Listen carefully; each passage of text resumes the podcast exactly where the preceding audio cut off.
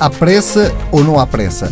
O Orçamento do Estado para 2018 já está a ser negociado entre o Governo, o Bloco de Esquerda e o PCP e para já uma das divergências passa por saber até quando é que estas negociações têm que ficar fechadas. O Governo e o Bloco querem arrumar o assunto até ao verão para evitar confusões durante as autárquicas. O PCP pergunta qual é a pressa?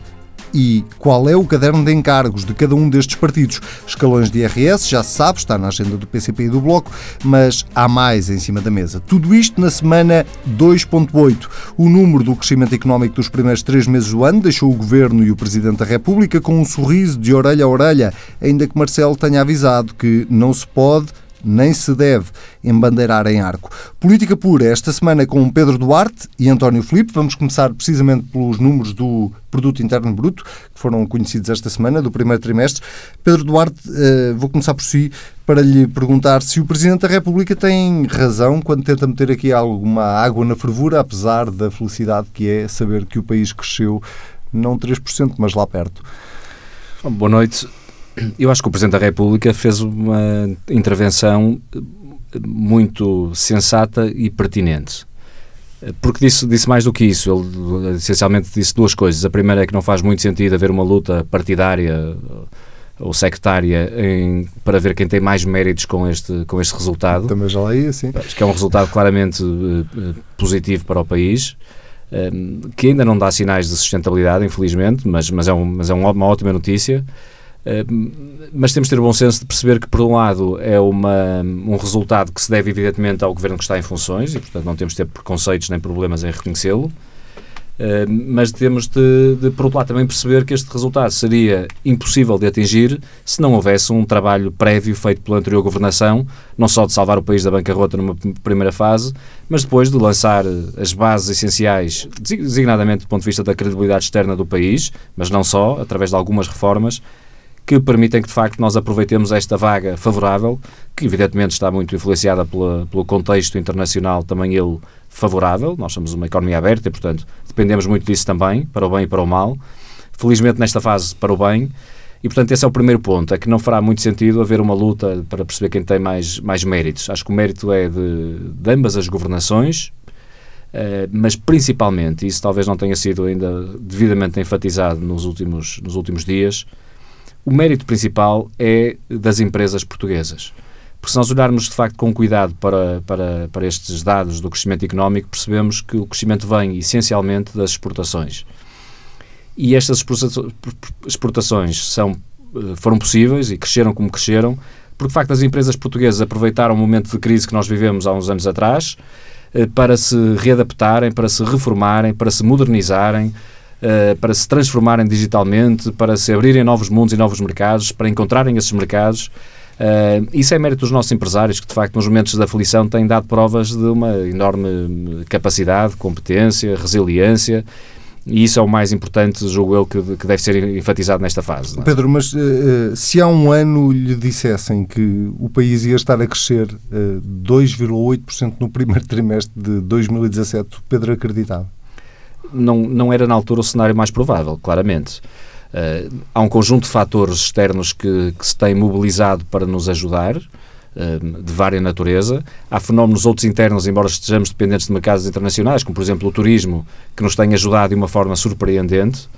Uh, e depois temos uma, como eu digo, acho que é esta capacidade muitíssimo interessante da economia portuguesa, da economia real portuguesa, de conseguir, de facto, perante as adversidades, atingir uh, resultados que não são de facto os expectáveis e daqueles que não vêm de facto nos manuais de economia. É? Isso tem muito a ver com a forma de estar dos nossos, dos nossos empreendedores, dos nossos empresários e dos nossos trabalhadores, que nas empresas, nomeadamente grande parte delas são as PMEs, é, que, que, de facto conseguiram uh, dar a volta e aquelas que sobreviveram, porque infelizmente não, não aconteceu com todas, mas aquelas que sobreviveram aos momentos de crise acabaram por ficar, se calhar, mais fortes ou pelo menos mais preparadas para este novo mundo altamente competitivo. Mas há mérito do atual governo? Eu julgo que há mérito do atual governo, nós não devemos dizer que não, uh, essencialmente porque naquilo que são algumas linhas essenciais uh, não alterou a política uh, que vinha da governação anterior. Uh, e isso, eu admito que custe que, que ser reconhecido pelo Partido Socialista e pelos partidos mais à esquerda que apoiam este governo, Mas a verdade é que é, é assim que os mercados internacionais estão a ver a governação portuguesa, é assim que as instituições europeias estão a ver a governação portuguesa. Não alterou quando devolveu rendimentos mais rápido de forma mais célere do que era suposto?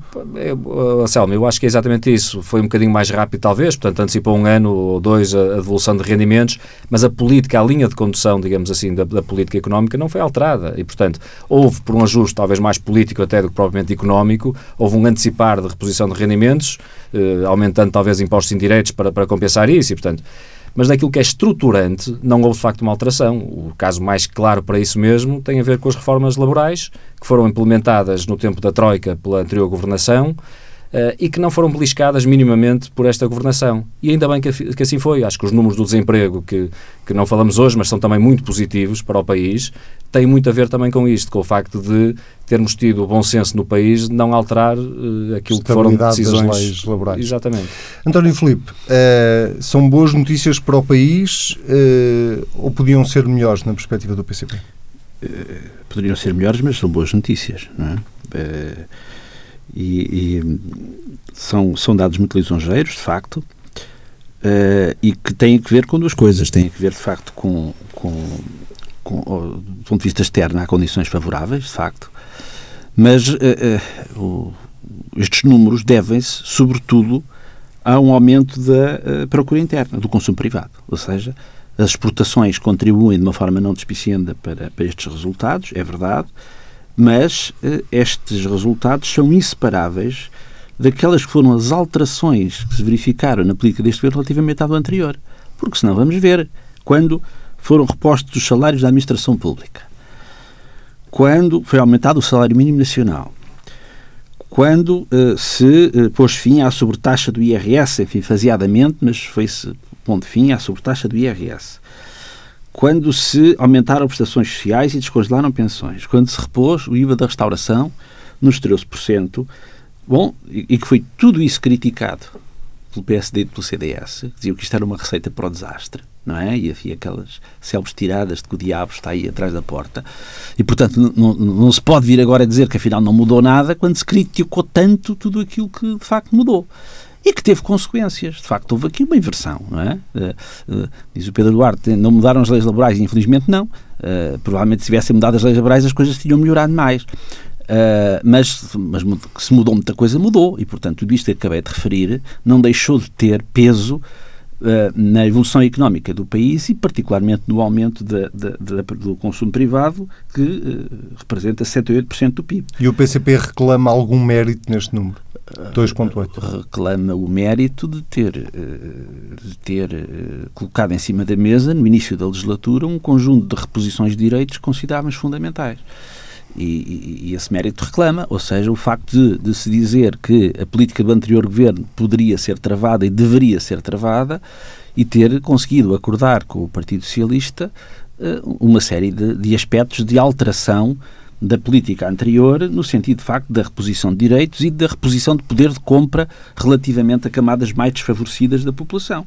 E, portanto, não se pode uh, estar primeiro a criticar estas medidas, dizendo que isto vai ser uma receita para o desastre, e lá vem aí outra vez a bancarrota, e vamos ter outra vez o MFI, vamos ter o FMI, vamos ter aí mais uma, mais uma troika, e agora vir dizer, não, não, não aconteceu nada disso, porque afinal não mudou nada. Quer dizer, mudou. Uh, do meu ponto de vista, não mudou tudo aquilo que deveria ter mudado, houve as coisas substanciais que já deveriam ter mudado e não mudaram, uh, mas de facto houve alterações, e essas alterações tiveram resultados, sendo, obviamente, que nós não, não, não nos podemos, obviamente, esquecer que, que os baixos preços do petróleo, que a desvalorização do euro e que as baixas taxas de juro são fatores favoráveis ao crescimento da economia portuguesa. Isso é um dado, isso é inquestionável. Agora, não é mérito do governo anterior, uh, que, porque o governo anterior, já todos percebemos, pela forma como criticou as medidas que foram tomadas por este governo, que se tivesse continuado, o PSD e o CDS tivessem continuado no governo, não tínhamos tido estas reposições que tivemos. Não é? Provavelmente poderíamos era ter uh, conhecido outros agravamentos, designadamente em matéria de salários e pensões, que estavam claramente indiciadas. Deixe-me perguntar-lhe desta forma mais corriqueira. Uh, António Costa saiu-lhe melhor que a encomenda? Não sou eu nem melhor nem pior, eu conheço há muitos anos. conheço há muitos anos. E, portanto, creio que esta, esta é, obviamente que, enfim, quando político terá o seu estilo, é uma pessoa hábil, é uma pessoa inteligente, obviamente, mas eh, eu creio que, que, que aquilo a que estamos a assistir eh, resulta de, das circunstâncias políticas que foram criadas, é? E, portanto, eh, eu creio que se nós tivéssemos um governo de maioria absoluta do Partido Socialista, a política não seria esta. Eu creio que seria substancialmente pior do que aquela que temos hoje e que resulta, de facto, de acordos que o Partido Socialista firmou e que, e que, e que tem estado a cumprir, fundamentalmente naquilo que tem, que tem eh, posto em prática. Uh, e, portanto, aqueles que foram, uh, os, os, os, compromissos que foram assumidos têm sido honrados por, por ambas as partes, no que se refere ao PS e ao PCP, sendo certo que, obviamente, ainda há um caminho para fazer designadamente na reposição de direitos, e, e uma das matérias que, que, creio que tem, de facto, muita importância é a matéria laboral, e aí o Partido Socialista tem sido uma inércia enorme relativamente a, a, a, alterar aquela que foi a política dos quatro anos anteriores em matéria laboral, que foram claramente desfavoráveis aos trabalhadores. Já lá vamos, até porque vamos abordar esse assunto quando falarmos do Orçamento do Estado para 2018. Vamos à questão da sustentabilidade deste crescimento económico, eh, que foi uma das questões levantadas, nomeadamente pelo CDS, por exemplo, na reação a estes números do PIB, eh, que desconfia muito eh, de, de se este número 2,8 é de facto um crescimento económico sustentável ou não. Isso tem sido sido uma das linhas de argumentação da oposição, Pedro Duarte. Um, acredita mais hoje na sustentabilidade deste crescimento do que acreditava há uns meses, ou há uns anos, ou há uns tempos? Pelas razões internas, eh, infelizmente não. Não, há, não temos razões para, para, para, para acreditar mais do que acreditávamos no passado. Eh, aliás, esse é também um dos pontos que não abordei há pouco, mas muito importante que o próprio Presidente da República, que o Anselmo perguntou na, na, na sua, no início desta nossa conversa, quando o Presidente da República abordou uma espécie de. ou preveniu-nos contra algum deslumbramento que pudesse existir com este número. Porque, de facto, o, os números de um trimestre, um pico de crescimento, digamos assim, num trimestre, eh, como eu dizia há pouco, é positivo, ficamos com certeza todos muito contentes e satisfeitos com este número, eh, indubitavelmente, mas é muito pouco. E, portanto, nós picos de crescimento podemos ter em muitas circunstâncias. Alguém lembrava e escrevia-me eh, ontem que o último pico de crescimento parecido que tivemos. Filipe Jorge, do Jornal de Negócios? Uh, provavelmente, exatamente. Sim. Eu confesso, peço desculpa, mas por lápis de memória não, não me recordo já quem, que, que, onde li isto e, e qual o autor, mas, mas, mas de facto o último pico de crescimento que tivemos parecido e similar foi em 2010, antes da, da desgraça que nos aconteceu e que, que infelizmente os portugueses bem se recordam ainda, não é? De termos chegado praticamente a uma bancarrota. Uh, salvos in extremis. E, portanto, eu acho que nós não nos podemos iludir. Eu não acho que estejamos na mesma circunstância, bem entendido, não é isso que quero dizer. Uh, mas quero dizer que às vezes estes, estes, estes picos de crescimento são ilusórios ou podem ser ilusórios. E aquilo que nós verificamos, fazendo uma, uma um esforço um pouco mais. Uh, uh, um, um, pouco mais detalhado, digamos assim, olhando para os números do crescimento e as causas deste crescimento, nós podemos encontrar que, de facto, a economia real portuguesa conseguiu reagir de, alguma, de algum sentido, como há pouco dizia, o número das exportações mostra-nos isso, em certo sentido também, o, uh, o próprio consumo privado, mas percebemos que do lado do Estado nada foi feito para contribuir para este crescimento económico. Portanto, o Estado não está mais eficiente do que existia, não está a gastar melhor do que existia, não tem investimento público que puxe pela economia, não tem investimento reprodutivo que o esteja a fazer e, portanto, o Estado não está a fazer nada.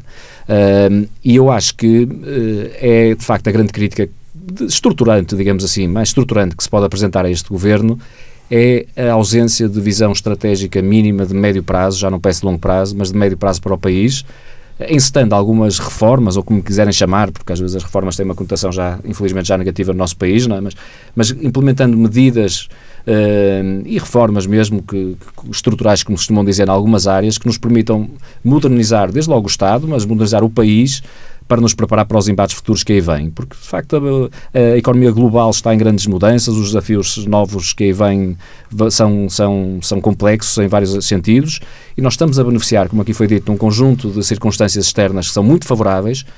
Isso é bom porque nos está a dar números interessantes de crescimento económico, mas é nestes momentos em que o vento é favorável, o vento que vem de fora é favorável, que nós deveríamos aproveitar para internamente nos prepararmos para os momentos mais adversos. E isso não está a acontecer, eh, a navegação continua a ser à vista por parte desta governação e eu desconfio que vai continuar assim até ao final, porque o Primeiro-Ministro, como aqui foi dito e bem, tem mostrado uma enorme habilidade e, um, e tem mérito com certeza nisso, mas para um estadista que quer preparar o futuro de um país, é preciso um bocadinho mais do que ter habilidade para, para gerir a conjuntura, digamos assim. António Filipe, concorda com a perspectiva de que este número ou estes números são pouco sustentáveis? Eu concordo que são pouco sustentáveis, não exatamente pelas, pelas razões que Pedro Duarte referiu. São, são de facto pouco sustentáveis, porque não estamos ao abrigo de sobressaltos, não é? Todos nós sabemos que o que é que aconteceu à economia portuguesa quando foi a a partir de 2008, primeiro com a crise do subprime e depois com as dívidas soberanas e com tudo o que seguiu. E, portanto, nós não estamos a salvo, mas não estamos a salvo, sobretudo pelos constrangimentos externos a que estamos submetidos. Eu também acho que há pouco investimento público, deve haver mais investimento público. Mas para haver mais investimento público não se tinham comprado, não se tinham cumprido os metas do déficit, não é? Uh, e, portanto, a dependência em que estamos de critérios que nos são impostos sob a pressão do, enfim, do, do déficit, do, do, do, procedimento sobre déficit excessivo, o cumprimento das imposições darwinianas que nos vêm da União Europeia, os, o, uh, os constrangimentos que decorrem de uma dívida externa insustentável, obviamente que são um garrote para a economia portuguesa e, portanto, fazem com que este crescimento económico seja possível, que há circunstâncias que o favorecem, não é? mas que há, de facto, um constrangimento enorme, não é? E, portanto, eu creio que é sobretudo por aí. Portanto, nós não estamos a salvo de sobressaltos, mas eh, devido sobretudo a imposições que nos transcendem e que, eh, obviamente, que o governo, eh, aceitando esses constrangimentos e respeitando-os e, como sempre tem dito que quer fazer, que é cumprir todos os compromissos que assume a nível europeu, obviamente que não é possível a quadratura do círculo, ou seja, não é possível cumprir tudo isso e esperar que haja uma, uma, uma, linha de crescimento sustentado da economia. Mas aproveitando ainda a visita papal a Portugal, acha que o Governo está a ser mais papista que o Papa naquilo que diz respeito ao cumprimento das metas orçamentais? Não, não acho que esteja a ser mais papista que o Papa, porque acho que o Papa é muito impositivo. Não é? E, portanto, tem procurado não ser excomungado. Sim, e, portanto, tem feito tudo. Esse governo foi bem tem, para lá, tem bem para lá do que qualquer não, troika algum governo, dia imaginaria. O governo anterior é que se gabava de ter ido além da troika. Este governo, de facto, tem, tem feito tudo para não ser excomungado, porque tem tido muitas ameaças de excomunhão, não é? E é boa a estratégia? E, não, do meu ponto de vista, não é. Do meu ponto de vista, é, de facto, um, um constrangimento para a economia portuguesa, mas isso é porque eu, enfim, não, critico, enfim, considero inaceitáveis os o objetivo imposto por Bruxelas para, para, para o déficit do ano passado era 2,5, nós ficámos nos 2,1. E mesmo uh, assim, e mesmo assim para, para, o ano, para o ano estamos a, mesmo, a apontar para um déficit, salvo erro, de 1,1. E, mesmo assim, assim. e mesmo assim, isso não nos isenta de, de, continuar a dizer que estamos sob a maior vigilância, ainda não saímos do déficit de procedimento excessivo, que era mas que estará por, saído, por dias ou por semanas. Depois, é? se sairmos do déficit de procedimento excessivo, que eles não, não têm maneira de o evitar, mas continuam a dizer que mas ainda há não sei quantas reformas estruturais que estão por fazer e, portanto, continua sob vigilância. E, portanto, essa pressão permanente que, no fundo, não tem que ver tanto com os déficits, mas tem que ver, sobretudo, com uh, o facto do poder dominante na União Europeia não se conformar com políticas económicas e sociais que vão contra o, a ortodoxia da moeda única e, do, do, e do, do, neoliberalismo reinante na União Europeia. E, portanto, é sobretudo para tentar evitar que haja medidas com outro alcance do ponto de vista social. E, portanto, é uma pressão permanente a que estamos sujeitos e que, obviamente, creio que, que é um, um fator decisivo para que a economia não, não tenha um crescimento sustentado. Pedro Duarte. Eu, o, o, António Filipe vai-me vai perdoar a, a, provocação, mas eu, eu, eu sinto, eu acho que não é efeito da, da visita papal, certamente, mas eu de facto sinto-me encantado e deliciado com a benevolência que, que o António Filipe mostra perante esta política uh, uh, do, do, atual governo e perante não, a tal imposição não, europeia. Não, o Pedro Duarte é que estava um... a dizer que estava tudo na mesma. O, uh, exatamente, é precisamente por isso, mas é exatamente eu, nesse sentido. É porque eu, eu recordo-me do Partido Comunista ah, com a anterior governação. Critico fortemente. Eu, eu lembro, e o, que o Partido Comunista na altura dizia, a forma e a, as, as, palavras usadas e a convicção que era utilizada na crítica ah, ao, à, à, anterior governação. E agora, ah. perante, de facto, esta atitude do governo socialista de de, de, disciplina, eh, de autodisciplina levada ao extremo, porque vai para além daquilo que é previsto e pedido pelas instituições europeias. E o Partido Comunista, de facto, de braços caídos, diz não, que não. temos muita pena, isto não seria propriamente a nossa escolha, mas nós compreendemos que a realidade e o contexto é o, é o que é. E, portanto, eu acho que para o bem da paz social do país isso é, é interessante. Acho que todos nós sentimos hoje em dia que, que, de facto, se vive numa paz social diferente, que o Partido Comunista está, desse ponto não, de vista, mais mais acomodado à, à, atual circunstância, ah. mas, mas a verdade é que, do ponto de vista uh, estratégico, nesta área orçamental. Já há manifestações o, anunciadas. É? Eu, eu espero dia, para ver como, de facto, exatamente. eu espero para ver, não é? Dia 3 de junho, já.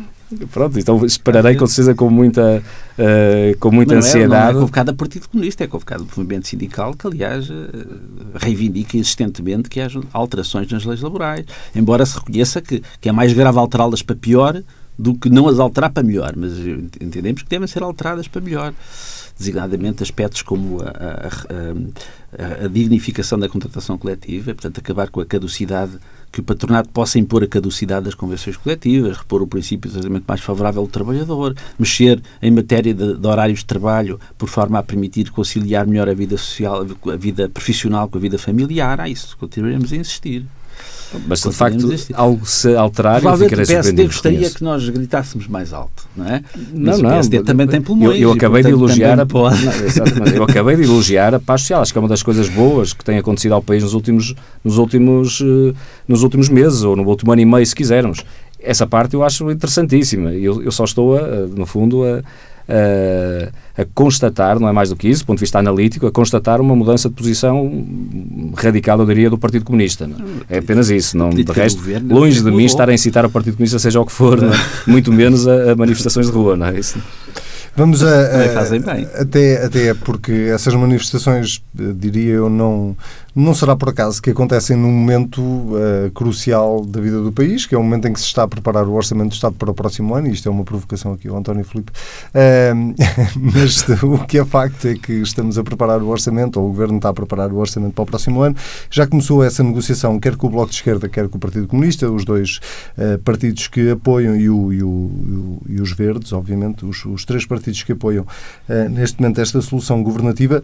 Esta semana, precisamente, houve notícia de uma reunião entre o Partido Comunista e o, e o Governo, eh, nomeadamente liderada do lado do Partido Comunista por Jerónimo de Sousa e do lado do Governo por António Costa. O que lhe pergunto é eh, qual é o caderno de encargos que o Partido Comunista tem, António Filipe, para o orçamento do próximo ano, sendo que um, um dos pontos importantes tem a ver exatamente com o alívio fiscal uh, via escalões de IRS, mas que outro caderno de encargos é que o Partido Comunista tem para o orçamento do próximo ano? Uh, ora bem, tanto quanto sei, eu, como se sabe, não participei nessa reunião, mas já tive informação acerca dela, naturalmente, e, e não, na reunião não circunscreveu o Orçamento de Estado, portanto foi uma reunião onde foi feita uma análise da situação do país e da, da política do Governo e até da execução do Orçamento de 2017, porque há aspectos que foram decididos no Orçamento de Estado para 2017 e que ainda não foram concretizados, designadamente, o, designadamente uma intervenção no, nos custos dos combustíveis, designadamente do gás, em que as medidas previstas no orçamento ainda não foram levadas à prática. Um, eh, e obviamente que se começa a conversar sobre, sobre uh, aspectos relacionados com aquilo que deve vir a ser o Orçamento de Estado para, para 2018, sendo que não é possível de fechar nada nesta altura do ano. Quer dizer, ainda, estamos, ainda não se conhecem os dados fundamentais da execução orçamental, ainda não estamos a meio do ano. Uh, então, mas portanto, vamos, vamos por partes. Quando diz não se debateu só o orçamento do próximo ano, debateu-se também a situação uh, atual do país. O balanço é positivo ou negativo? Não, o balanço é positivo, embora com aspectos, de, com insuficiências que são, que são assinaladas e com divergências que continuam a ser assinaladas. Mas, obviamente, que. Eh, Mas o facto é da reunião ter sido ao mais alto futuro, nível sim. tem algum, alguma importância em especial? Ou seja, não, tem. Porque, porque as reuniões do Orçamento de Estado ou preparatórias tem, do Orçamento de Estado sim, normalmente pois. não são tidas entre o secretário-geral do Partido não, Comunista mas, e o Primeiro-Ministro. Mas, obviamente, que é necessário, quando haver reuniões ao mais alto nível, e depois, naturalmente, que, que haverá, terá de haver sequência e, portanto, obviamente, haverá muito trabalho a fazer para o Orçamento de Estado de 2018, mas é muito cedo ainda Ainda neste momento ainda estamos mais preocupados com a execução de 2017. Agora, há aspectos relativamente ao Orçamento de Estado para 2018 que vão ter que ser discutidos com muita profundidade, designadamente a política fiscal, e não estamos só a falar de, de aspectos pontuais, embora importantes, como sejam os, os escalões do IRS, as deduções do IRS, os, as taxas liberatórias, ou seja, há todo um conjunto de alterações a nível fiscal que devem começar a ser discutidas, mas que, que, que é impossível com sentido de responsabilidade, pensar que, que, que, agora, quando chegarmos ao verão, que está fechado o dossiê do Orçamento de Estado. Não é possível. Não, não, foi isso que Jerónimo de Sousa foi dizer a António Costa, que não, não sei, aceitava não, fechar as negociações sei, até ao verão. Não é uma questão de não aceitar, é uma questão de não ser razoavelmente possível. Quer dizer, eh, era, estarmos a pintar cenários no ar pensar que era possível, agora quando as pessoas fossem de férias, aquelas que podem ir no verão, já estar fechado um, um, orçamento de Estado que só será apresentado à Assembleia da República em outubro e que depois terá de ter uma discussão aprofundada até, normalmente até ao início de dezembro. É e quando... as autárquicas não impedem nada? Não, são, são Porque um dos argumentos para fechar até ao verão era não confundir a discussão do Orçamento do Estado com, Sim, mas, não, mas com as eleições mas, autárquicas. Não, não, se vão confundir, porque orçamentos, as autárquicas vão ser no início de outubro. O orçamento é apresentado a 15 de outubro, não é? E, e, portanto, a discussão fundamental do orçamento vai ser feita depois das autárquicas e, portanto, não, não há razão nenhuma, quer dizer, a não ser que fosse por alguma razão estritamente eleitoralista, quer dizer assim, bem, estamos no mês das autárquicas, vamos aqui fazer os acordos com o governo que é para depois deitarmos foguetes. Bem, não, não, é sério e, portanto, não, não, não é essa a nossa postura e, portanto, não, uh, o Orçamento de Estado será fechado quando houver condições, de facto, para o fechar de uma forma responsável. E o, a postura por parte do Governo, quando percebeu essa posição do Partido Comunista, foi de abertura? Ou seja, o Governo está disponível para ficar a discutir o Orçamento de Estado com, com o Partido Comunista até quando for preciso. O, o, Governo vai ter que ficar a discutir o orçamento no, no, quando for uh, discutido o orçamento. Ele é apresentado na Assembleia da República a 15 de outubro e é discutido no mês e meio seguintes. E, e, isso é incontornável. E, portanto, tem sido assim. Uh, tem sido assim. E, e lembramos que as negociações têm sido complexas e, de, e, por vezes há aspectos que só mesmo eh, à última da hora é que se consegue chegar a algum acordo. E, portanto, este, não, há razão, não, não vejo que seja possível uh, para o próximo ano ser diferente. Pedro Duarte, faz sentido esta ideia que não foi só do Governo e de, de António Costa, foi também do Bloco de Esquerda, de que seria preferível fechar as negociações até ao verão? É, eu estou aqui numa, numa, certa. Há uma certa simetria de informação nesta mesa, porque o António Filipe está a ver por dentro, eu, eu é apenas como observador externo, digamos assim, mas curiosamente eu acompanho muito aquilo que eu vi de, de, da parte de, do António Filipe é, é, muito difícil perceber eh, qual a razão que motiva, de facto, esta antecipação. Nós temos, ainda por cima, temos prazos constitucionalmente previstos, é? que são razoáveis por si mesmo e, e, consensuais desde sempre. De facto, 15 de outubro é a data para apresentar eh, no Parlamento, para dar tempo para o, para o, o Parlamento desculpa, discutir aprofundadamente, na especialidade, todo o orçamento, para ele ser aprovado antes do final do ano e de, de 1 de janeiro entrar em vigor. Esta antecipação é, é absolutamente inexplicável, na minha opinião. A não ser que de facto haja uma qualquer manobra política, uh, um tal gesto de habilidade que se calhar nós não atingimos, não conseguimos compreender não é, à primeira vista, não seria a primeira vez, bem entendido, uh, com outro fim qualquer, mas que me parece sempre um fim menos, menos nobre, digamos assim, do ponto de vista dos interesses do país. Quero concretizar. Será, por interesses estritamente partidários, isto é, nós vamos ter uma, uma, umas eleições autárquicas e, portanto, é previsível que, pelo menos do ponto de vista do debate público, haja uh, os, os, diferentes partidos eh, que, que, que, que, se englobam nesta coligação, vou chamar assim, sei que não é o termo certo exato e que não gostam, mas pronto, na prática, informalmente, coligação que, que existe a governar-nos, uh, que os partidos vão, vão assumindo as suas, as suas posições. Do ponto de vista do Primeiro-Ministro, evidentemente que percebe que uh, os outros partidos ganharão força negocial se este debate for feito antes de umas eleições autárquicas. Portanto, para, ele, para ele será, seria eventualmente mais confortável, do, do, do, ponto de vista estritamente partidário, fechar o assunto rapidamente e vamos aqui encontrar uma solução de consenso e não se fala mais no assunto. Mas eu acho que também parece razoável, evidentemente, se alguém que vai votar se predispõe a votar favoravelmente um orçamento, que queira também interferir na sua negociação e no, na sua concretização final, digamos assim. Né? E, portanto, que essas, que, essa, que essas conversas, mais públicas ou menos públicas, tenham lugar durante o, o, processo que está previsto constitucionalmente. Até porque a versão final, como o António Filipe aqui lembrou, até pode ser depois do dia 1 de outubro. E, portanto, não, tem, não haverá qualquer drama, nem ninguém, eh, estou certo, exigirá que, que, seja de maneira diferente. Portanto, parece mesmo uma, uma jogada política, mas que muito pouco sustentada, eh, com toda a sinceridade, e que eh, talvez tente evitar alguma erosão dentro da coligação, eh, mas que dificilmente terá, terá, terá pernas para andar. Eu admito que o Bloco de Esquerda alinhe nisto, porque não é um partido com grande implementação, implantação autárquica. autárquica Agora, uma pequena maldade minha que só me compromete ao meu, meu juízo de valor, que, que, vale o que vale, muito subjetivo, mas se calhar até nem se importa muito o Bloco de Esquerda que o Partido Comunista não saia muito fortalecido das eleições autárquicas e, portanto, haverá aqui uma coligação de interesses com o Partido Socialista desse ponto de vista, mas terando esse interesse estritamente partidário, eu não entendo, confesso, qual é a razão para se alterar aquilo que, que será o natural e o normal todos os anos. Não é? Faz sentido, António Filipe, esta maldade do, do Pedro Duarte, acho que o Bloco de Esquerda, na verdade, na verdade, uh, não se importa muito que o Partido Comunista saia prejudicado das autárquicas? Eu isso, eu, eu isso não acho nada. Eu isso é, é, a opinião do Pedro Duarte, que é uma opinião legítima. Ele disse que era uma opinião dele. É uma opinião dele, é uma opinião dele que eu ouvi, mas não, sobre a qual não faço qualquer juízo de valor, porque estaria a fazer um processo de intenções sobre o Bloco de Esquerda que eu não, não faço, não é? Mas, mas normalmente eh, é uma opinião do Pedro Duarte, não é? Muito bem. Uh, é um observador só... atento da vida política portuguesa, mas. é, respondeu, não respondendo. É, de, Deixa-me só voltar aqui ao Pedro Duarte para, para irmos à, àquilo que, na substância, têm sido as reivindicações, sobretudo do Bloco de Esquerda e do Partido Comunista. Ainda agora António Filipe falava de algumas delas, sobretudo ao nível fiscal. Uh, o país está em condições, de facto, para, para avançar para um alívio fiscal nomeadamente através dos escalões de IRS, ou se calhar estamos a tentar dar um passo maior que a perna? E eu gostava de ver, sinceramente, uma, uma, um debate público nacional grande em torno, de facto, da, da do nosso sistema fiscal em geral, designadamente podendo eh, contribuir, e eu, deste ponto de vista dos princípios, por paradoxal possa parecer, ou estranho que possa parecer, eu concordo com a motivação de, através do sistema fiscal, se combaterem desigualdades que existem no nosso país.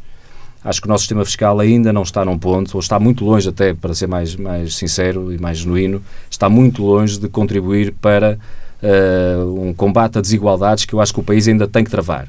Ainda por cima, por aquilo que eu perspectivo e que é perspectivável para os próximos anos, no, não é só no nosso país, mas aquilo que é a evolução do, dos países que vão vivendo neste sistema capitalista em que estamos a viver hoje, neste modelo que estamos a viver, é que uh, temos razões para estar otimistas e achar que se vai gerar mais riqueza e que vamos continuar a crescer economicamente do ponto de vista macroeconómico, mas todos os indicadores também nos dizem que se nós não invertermos alguns dos modelos de, sociais, nomeadamente, que temos e de fiscais, eh, vamos continuar a ter, ou, a, ou, até a agravar, aquilo que tem vindo a ser um processo de concentração de riqueza em alguns, prejudicando muitos outros, ou a grande maioria. Eh, e, portanto, um aumento das igualdades, basicamente. E eu acho que o sistema fiscal tem de ser, inevitavelmente, um elemento que combata isso. Eu já não sou tão favorável a estas, a estas alterações pontuais que, eventualmente, têm uh, alguns proveitos eleitorais, eu admito, porque se atingem alguns nichos que se quer atingir que vão ficar, eventualmente, mais satisfeitos com um determinado alívio pontual. Um, eu isso acho que, sinceramente, acho que estamos a perder um bocadinho de tempo e não estamos a ir ao essencial. Eu gostava de ver um debate mais aprofundado e, de preferência, o mais consensual possível, para não andarmos a alterá-lo sempre que muda de governo, no sentido de termos uma, um, um, um, sistema fiscal como eu dizia há pouco, combate as desigualdades, contribua para haver uma, uma maior coesão social no país e que seja aceito de facto pela sociedade e pelos diferentes partidos. Isso para mim seria a solução ideal. É? E que postura é que o PSD, nomeadamente, mas os dois partidos da oposição, que postura é que, que o PSD deve ter neste orçamento? Porque nós já assistimos a dois orçamentos com este governo. No primeiro, o PSD optou por não apresentar nenhuma proposta de alteração. No segundo, o PSD já reconsiderou e apresentou. O que é que o PSD deve fazer como, como partido da oposição neste orçamento? Eu gostava de ver o, o PS com propostas eh, alternativas e propostas construtivas, essencialmente.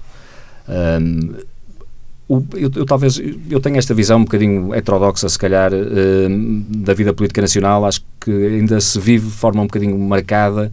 Tempos provavelmente pós-revolucionários em que a luta partidária era muito efetiva, muito aguerrida. E, portanto, hoje temos todos a tentação de, quando um partido apresenta uma coisa, alguém tem que ir contra e o outro tem que estar a favor porque é aliado e o outro é inimigo. Eu, sinceramente, os portugueses acho que olham para, hoje em dia para o cenário político e gostavam de ver partidos políticos que, naquilo que pudessem, se entendessem todos a bem do país. E, portanto, quando houver soluções que são melhores, boas para o país, organizem-se, eh, cheguem a entendimentos e, e, e, olhem pela nossa vida, porque é para isso que, de facto, os, os políticos são eleitos. E, portanto, eu gostava que o PS tivesse esta atitude construtiva de dizer nós queremos colaborar, nós temos ideias para o país. Se não forem aceitos, evidentemente, tem que ficar, tem que aceitar que, que assim é, porque é lógica democrática. Não deve desistir delas nem das suas convicções, mas deve ir a jogo, digamos assim. E, portanto, deve apresentar-se como tendo soluções para, para os problemas do, do, do país. Esta julgo que deve ser, deve ser a atitude. Mas, apesar de tudo, a minha leitura política aqui, eu acho que o PS tem a posição talvez mais simples neste debate orçamental. Acho que mais complicado será, provavelmente, o Partido Comunista Português, o Bloco de Esquerda e, em certo sentido, o PS, que tem que encontrar estes equilíbrios, porque a verdade é que, eh, por muito que a retórica seja diferente e continue coerente, digamos assim, com as suas convicções, a, a, a prática política do Partido Comunista e do Bloco de Esquerda é profundamente antagónica àquilo que tem vindo a ser sempre as suas convicções. Os números do déficit são, aliás, o melhor exemplo, é? esta obsessão pelo déficit em que, em que, em que vivemos. E, portanto, eu acho que nós hoje em dia não temos verdadeiramente uma alternativa de esquerda existente no país. Esta política que segue as, as, as, regras europeias está a ser suportada pelo Partido Socialista e apoiada pelo Bloco Esquerda, pelo PCP e pelos Verdes. Não há ninguém no espectro político português que defenda uma solução diferente, uma alternativa de esquerda, digamos assim. E isto abre um espaço político que pode gerar movimentos novos que possam surgir, porque é um vazio político que existe atualmente. Portanto, eu acho que o Partido Comunista Português e o Bloco de Esquerda eh, vão certamente sentir crescentemente uma, uma, uma pressão para ocupar esse espaço, sob pena de ficarem, de facto, serem substituídos, digamos assim, e talvez o Orçamento de Estado seja um primeiro momento em que vamos sentir esta tensão. Para quem nos está a ouvir, é importante dizer que o António Filipe estava a sorrir quando estava a ouvir o Pedro Duarte a dizer que havia aqui um vazio. Uh, Deixe-me, vou-lhe dar a oportunidade, obviamente, para responder a isto que o Pedro Duarte disse, mas vou-lhe acrescentar já uma outra pergunta que é que linhas vermelhas é que o PCP tem para não, o orçamento do próximo ano? Não se trata de haver linhas vermelhas, como aliás já se ficou a perceber, essa é uma questão que tem sido posta desde, desde praticamente desde as eleições de 2015 e, portanto, a questão não se coloca nesses termos. Agora, eu acho que não há nenhum, nenhum espaço político vazio à esquerda, ou seja, as pessoas percebem muito bem, uh, uh, e refiro-me aí aos apoiantes e militantes do PCP com quem enfim, tenho contacto, com quem contacto, com maior regularidade, as pessoas percebem muito bem uh, duas coisas. Percebem as insuficiências da, da, atual situação política relativamente àquilo que, que defendem e pelo que lutam Uh, têm consciência disso, mas também têm consciência de que neste momento há uma atitude responsável a tomar. Foi. Uh, o PCP considerou que era indispensável travar a política do governo anterior, isso foi travado, e obviamente que a forma de conseguir essa, de travar essa política e conseguir medidas de sentido positivo era de facto uh, fazer aquilo que se fez, que foi permitir que a atual situação política tivesse lugar. E, portanto, seria irresponsável, do ponto de vista de uma posição de esquerda, dizer assim: não, nós agora vamos fazer cair o governo e, e, pronto, e depois seja o que Deus quiser. Obviamente que, essa atitude não seria entendida pelas pessoas de esquerda e por isso é que eu acho que não há uh, propriamente nenhum vazio à esquerda, porque as pessoas percebem muito bem as limitações e a necessidade na atual situação, na atual situação do país, no atual momento, de, de, de permitir que esta uh, situação ainda possa traduzir-se em mais aspectos positivos do que aqueles que houve, que houve até agora. E, portanto, e se, como diriam os brasileiros, não faria nenhum sentido, para usar uma expressão popular brasileira, chutar o pau da barraca e, portanto, e, e fazer, cair, fazer cair o governo. Isso seria uma solução que ninguém, ninguém de esquerda compreenderia essa, essa posição. Agora, a atitude que vai haver, e designadamente tendo em conta o, enfim, o orçamento de Estado que se há de aproximar daqui a uns meses, é, é certamente fazer o que se fez nos anteriores. É procurar defender medidas que, que, que, de justiça social, e eu, eu, estou de acordo com o Luís Pedro Duarte relativamente à necessidade de uma, de uma discussão global sobre a política fiscal em Portugal, porque de facto a, a, a fiscalidade em Portugal é de uma enorme violência para, os, para, para quem trabalha, para os rendimentos do trabalho, uma enorme violência.